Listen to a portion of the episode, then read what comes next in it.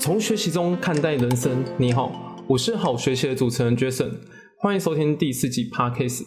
这次我们要谈工作，对于商业设计、多媒体科系的学生很有帮助，或是你现在就是美编、社群小编之类的。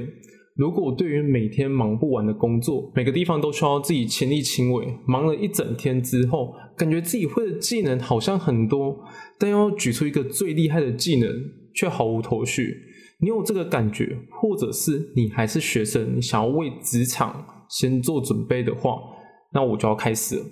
喜欢这音频，麻烦你花点时间订阅 iTunes Store，订阅音频，让更多人听到。大学刚毕业的时候，我本来想读硕士，而当时想说，我退伍之后再把硕士的论文完成。而当兵的四个月，让我萌生想更快接触职场的念头。所以退伍之后，我就选择先找工作。工作我找的很临时，所以作品集没有准备的很多。而这个时候也发现，我这四年的作品大多数都是多媒体类型的。所以一开始我就是先以游戏公司为目标嘛。我把台中所有的游戏公司投完一遍，两周时间完全石沉大海，没有任何消息。而后来我就想说，那我找一个门槛比较低的工作，所以我就选美编。我来到第一份工作，露营公司担任网络美编行销。其实这部分之前 podcast 有讲过，网络美编行销这个职位真是包山包海，从电商、社群、平面图文、包装、活动企划、拍摄影片、行销宣传都需要。而刚踏入职场的我，应该跟大多数新鲜人都一样，很兴奋、很新奇，觉得自己长大了，真的到公司来上班了。我要认真在职场上工作，然后闯出自己的一片天。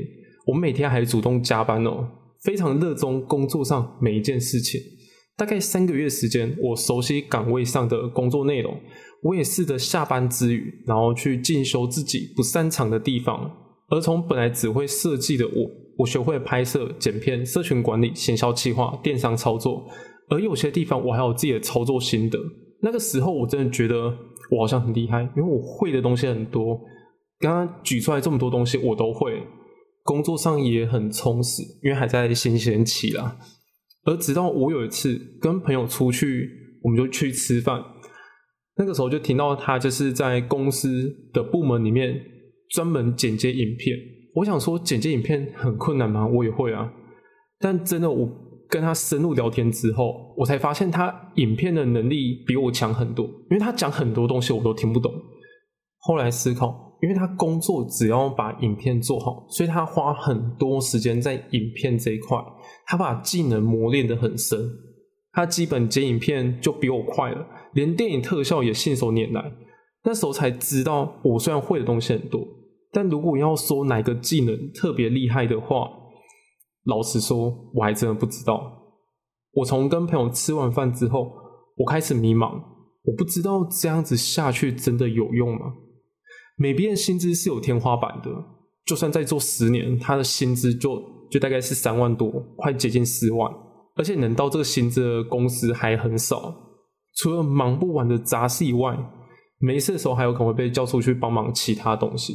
从那一次吃饭完之后，我开始厌恶了美编这一份工作。后来呢，我辞职了工作，我找一份平面设计的工作，每天就是设计平面图。这份工作，呃，算是我噩梦开始。虽然我工作量并不多，但对当时我是非常有挑战的。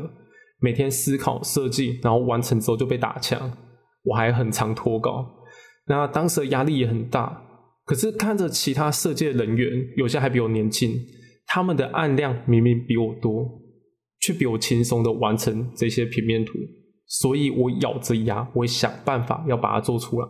大概也是三个月时间，我设计了上百张图，潜力是逼出来的，这些数量我还真的做到。但等到我的是公司的不再配合通知，我收到当下蛮挫折，可是又觉得好像在意料之内。因为我太常脱稿了，再加上排版的确不是我的强项。因为我以前是读游戏设计，我比较会多媒体的东西，而平面设计或商业设计类的东西就不是我擅长。离开这份工作后，我更认清，觉得我一定要找一个我喜欢，然后我要花时间大量去学习的技能。而这个技能，我选择行销，这是因为我之前在美编工作的时候，我有接触到行销这一块，我觉得行销很有魅力。我可以透过事前的分析规划，然后然后制作成简报提案，来达到增加销售、提高业绩。能帮公司提高业绩的技能，都是有竞争力的技能。这也是我想花时间来学习这个技能。我这一路来花这么多时间，才找到自己想认真专精学习的一条路。但是反过来想，如果我没有这些点点滴滴的话，一开始我会知道要怎么选吗？我在写这篇文章之前，真的觉得美编就是吃力不讨好的杂雀。后来我换一个角度思考，美编或许是一把钥匙。在成为美编之后，会接触到的事情非常多，而且有很多事情都要重新去学习。而这些接触虽然无法让你到专精，但它给了你很多尝试的机会，多了很多在工作上可以学习。如果你现在是美编，或者是多媒体商业设计的四年级学生，准备要毕业，却不知道未来的方向。就算想去设计公司跟广告公司，还觉得自己能力不够的话，先透过美编来磨练也是一种方式。它可以让你在大量的工作内学习到如何控制自己的时间，在时间内完成专案，以及帮助你打开选择权。对于还在迷茫的你，可以尝试不同领域，或许你可以找到你自己真正喜欢的地方，而且这也是一个很棒的挑战。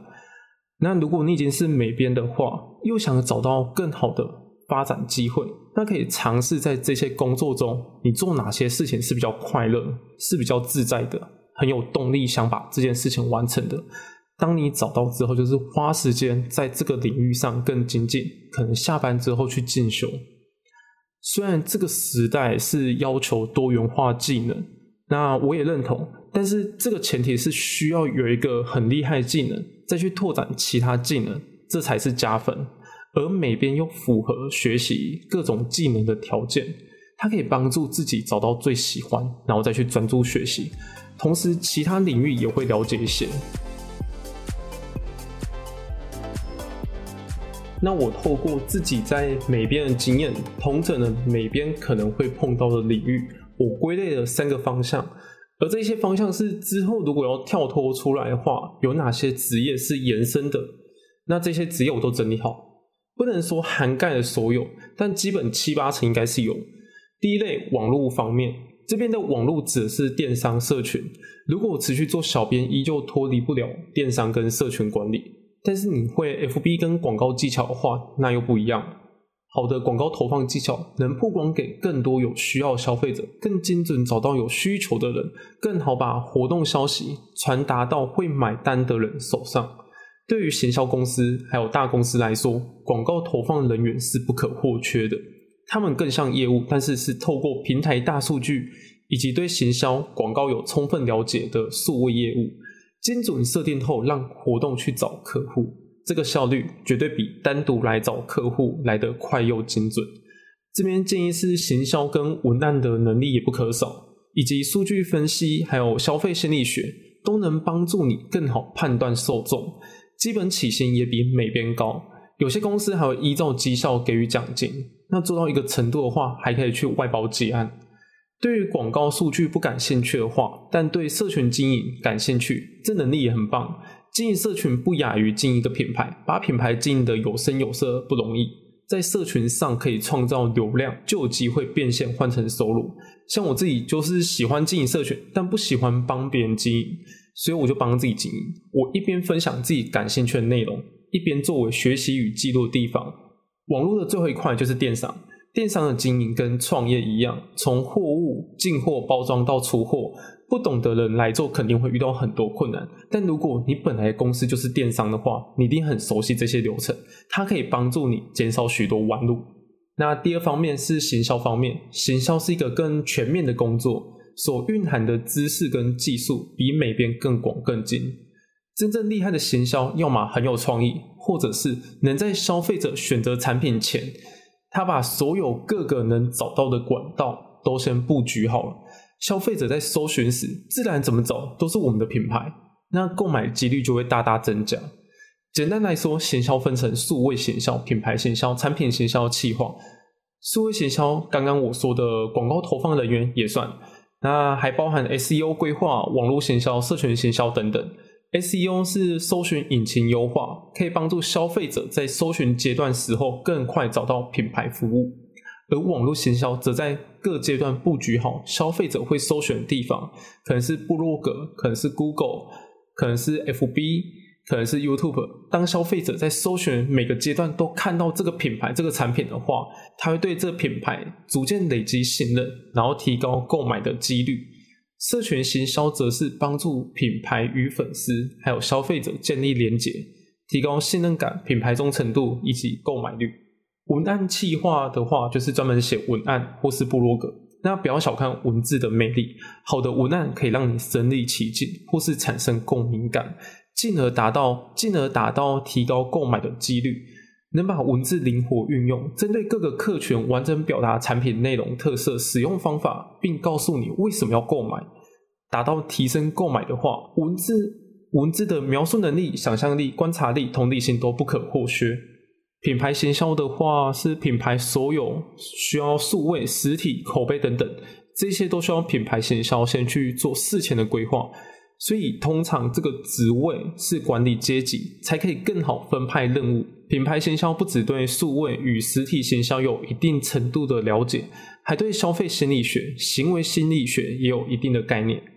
第三类是设计方面，设计的话，我分成会动与不会动，以及二 D 跟三 D。不会动的就是平面设计，包含海边、包含海报、DM。banner、社群图文、包装设计，这些都是。那设计软体是最基本的，在排版上，文字描述、颜色、颜色搭配都需要一定程度的美感。如果是纯设计的话，除了创意以外，更重要是图面传达的内容能传达到给对的客群吗？这才是好的设计。不然空有创意，但表达的意思模糊不清，市场不买单。除了平面设计以外的话，再就是拍摄，而拍摄的话，其实现在很多人都已经用手机在拍摄，或用单眼相机的是比较专业部分。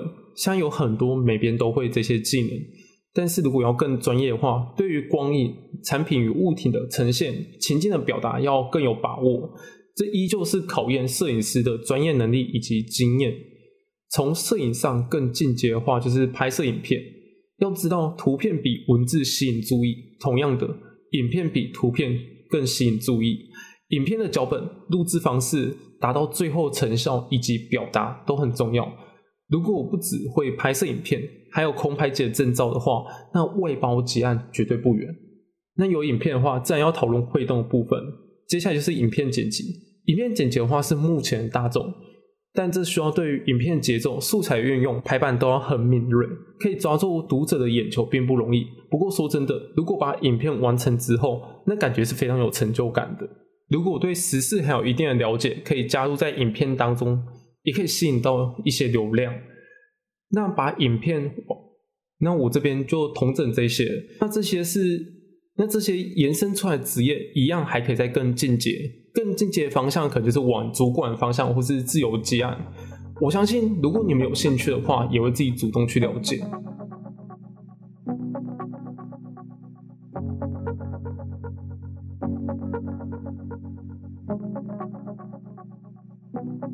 回顾音频的重点：第一点，每边是一把钥匙。